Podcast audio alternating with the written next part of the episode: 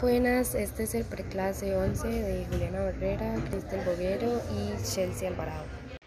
Química orgánica de los carbohidratos. Clasificación de los carbohidratos. Los términos hidrato de carbono, carbohidrato, sacárido y azúcar se utilizan indistintamente. Sacárido viene de la palabra azúcar en varios idiomas antiguos. Los carbohidratos simples son los monosacáridos, es decir, azúcares simples. Los carbohidratos complejos contienen dos o más monosacáridos unidos. Los disacáridos tienen dos monosacáridos enlazados juntos. Los oligosacáridos tienen 3 a 10 óligos y los polisacáridos tienen 10 o más. Los disacáridos, oligosacáridos y polisacáridos se pueden romper para obtener monosacáridos mediante hidrólisis. Un monosacárido puede ser un polihidroxialdehído como la glucosa o una polihidroxicetona como la fructosa. Los polihidroxialdehídos se llaman aldosas. Alde es por aldehído y osa es el sufijo para un azúcar. Las polihidroxicetonas se llaman cetosas. Los monosacáridos también se clasifican de acuerdo al número de carbonos que contienen, con 3 carbonos triosas, con 4 tetrosas, con 5 pentosas, con 6 y 7 son hexosas y heptosas respectivamente. Notaciones de y L. Las notaciones de y L se utilizan para escribir las configuraciones de los carbohidratos. Si el grupo OH, que está unido al centro asimétrico más alejado del carbonilo, está a la derecha, entonces el compuesto es un azúcar D. Si el mismo grupo OH está a la izquierda, entonces el compuesto es un azúcar L.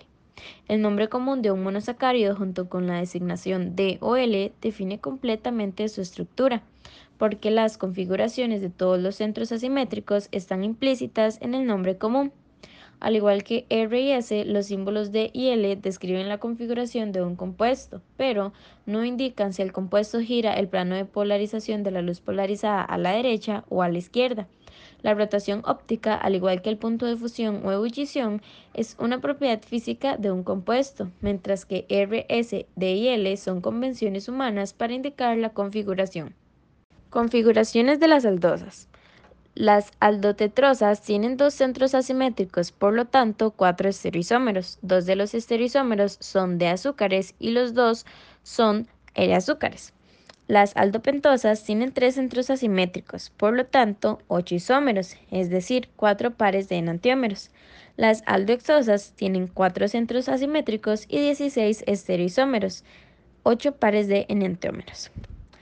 Los diasterómeros que definen la configuración de un solo centro simétrico se llaman epímeros. Por ejemplo, la de ribosa y la de arabinosa son epímeros en el carbono 2 porque solo difieren en la configuración del carbono 2. La de iosa y la de talosa son epímeros en C3. Recuerde que los diasterómeros son estereoisómeros que no son enantiómeros. Configuraciones de las. Las estructuras cetosas tienen un grupo ceto en la posición 2. Una cetosa tiene un centro asimétrico menos que la aldosa con el mismo número de carbonos. Por lo tanto, una cetosa tiene solo la mitad de los isómeros que tendría una aldosa con el mismo número de carbonos. Algunas de las configuraciones de las decetosas son la dihidroxiacetona, de eritritrulosa, de ribulosa, de cilulosa, de cicosa, de fructosa, de sorbosa y de tabatosa.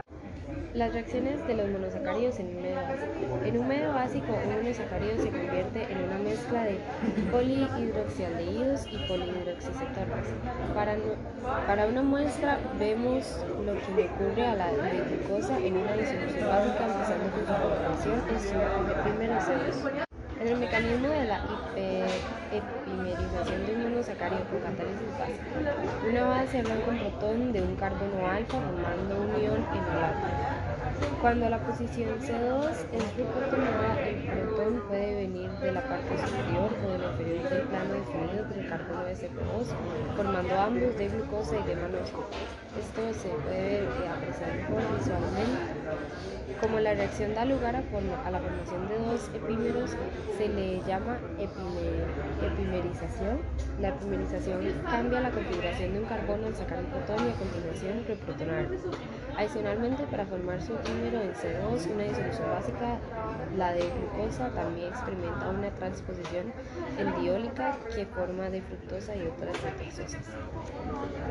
En el mecanismo de la transposición endiólica debemos insertar carbono con catálisis básica, la base arranca un protón del carbono alfa formando un ion enolato.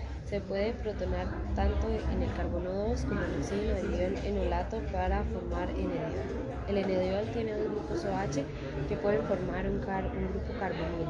La tautomerización del OH en el carbono 1 vuelve a formar la de glucosa o formar la de manosa.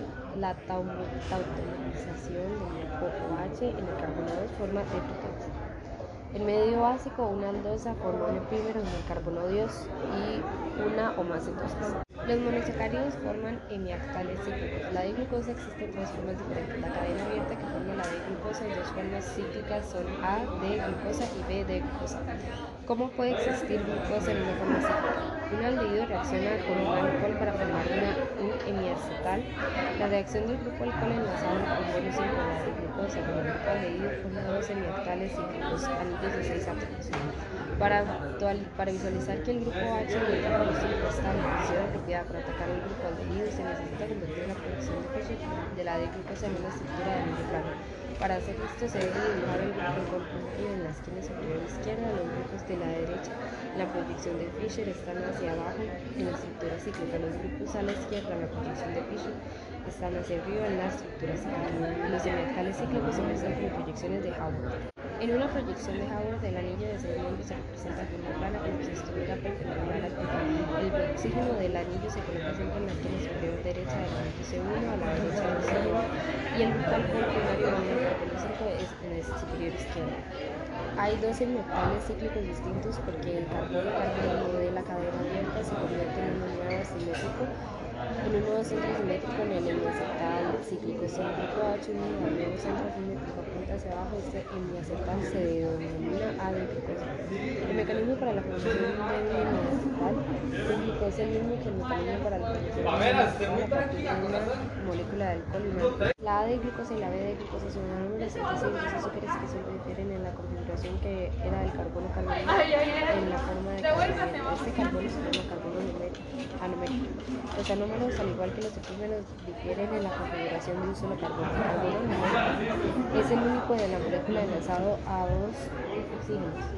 Cuando los criptados de la glucosa para pura se disuelven en agua, la rotación específica cambia desde más de 18,7 a más 52,7 porque en una solución acuosa de la acetal se, se abre a la, a la forma de un aldehído y tanto la de glucosa como la B de glucosa se forman cuando el aldehído se cicla en Este cambio lento en la rotación específica según valor en equilibrio se llama rotación. Los azúcares con anillos de 6 miembros se llaman y los azúcares con anillos de 5 miembros se llaman puranosas. Consecuentemente, la A de glucosa se conoce también como la A de glucopiranosa y la A de ribosa. Se conocen A de ribosa y el prefijo A indica la configuración sobre el anillo numérico y el sufijo piranosa y furanosa indica el tamaño del anillo. Las cetosas también existen en una disolución de forma. Formación de glicósidos. El acetal de un azúcar se llama glicósido y el enlace entre el carbono anomérico y el oxígeno alcoxi se llama enlace glicosídico. Los glicósidos se nombran reemplazando la A al final del azúcar con ido. Si se utiliza el nombre piranosa o furanosa, el acetal se llama piranóxido o furanóxido. Polisacáridos.